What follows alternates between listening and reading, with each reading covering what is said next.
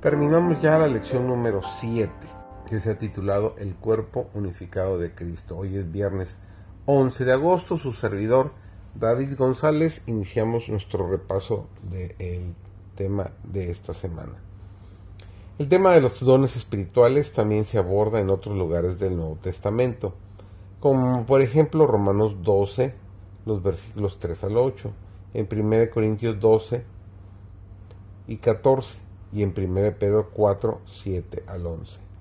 Estos pasajes señalan lo que es tan importante para Pablo en Efesios 4, que todos los miembros de la iglesia están equipados para participar en el ministerio. Los pasajes también proporcionan listas de los dones que le son otorgados. Cada lista presenta un conjunto diferente de dones, lo que sugiere que ninguna de las listas es exhaustiva. Los dones que mencionan se dividen en dos grandes categorías, el ministerio de la palabra y el ministerio de la acción. En la última mitad de Efesios, Pablo aludirá a los ministerios de la acción mencionados en estas otras listas de dones espirituales. Por ejemplo, Pablo podría estar refiriéndose al don de la dadivosidad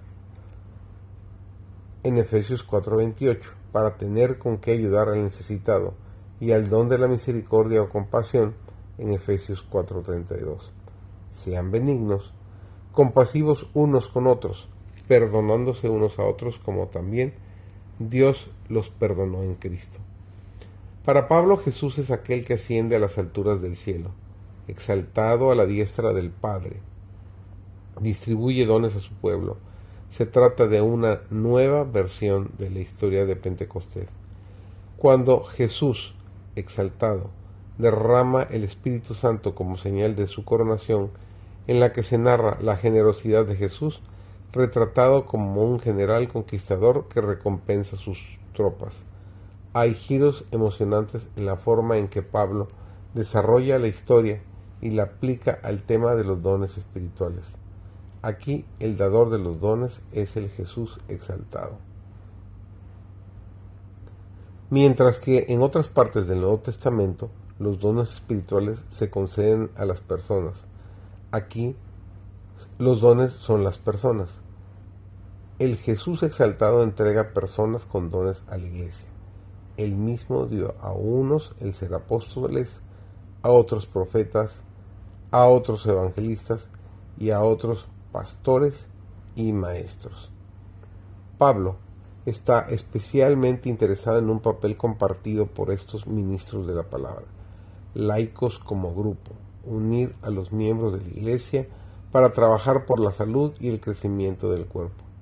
A Pablo le preocupa que los miembros de la Iglesia no valoren a estos ministros de la palabra como parte del tesoro proporcionado por el Señor exaltado y conquistador. En consecuencia, recuerda a los miembros de la Iglesia la importante función unificadora de estos, estas personas que han recibido los dones espirituales.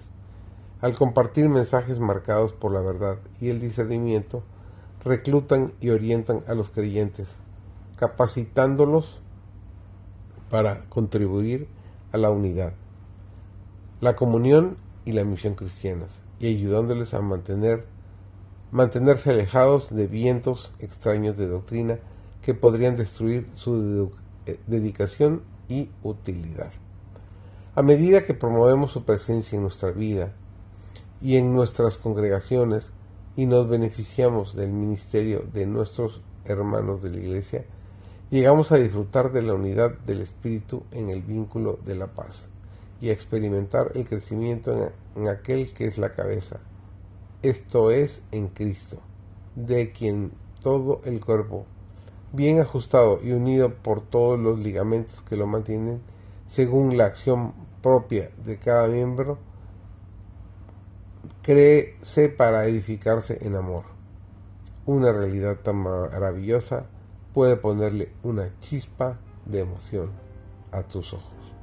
Que el Señor te bendiga.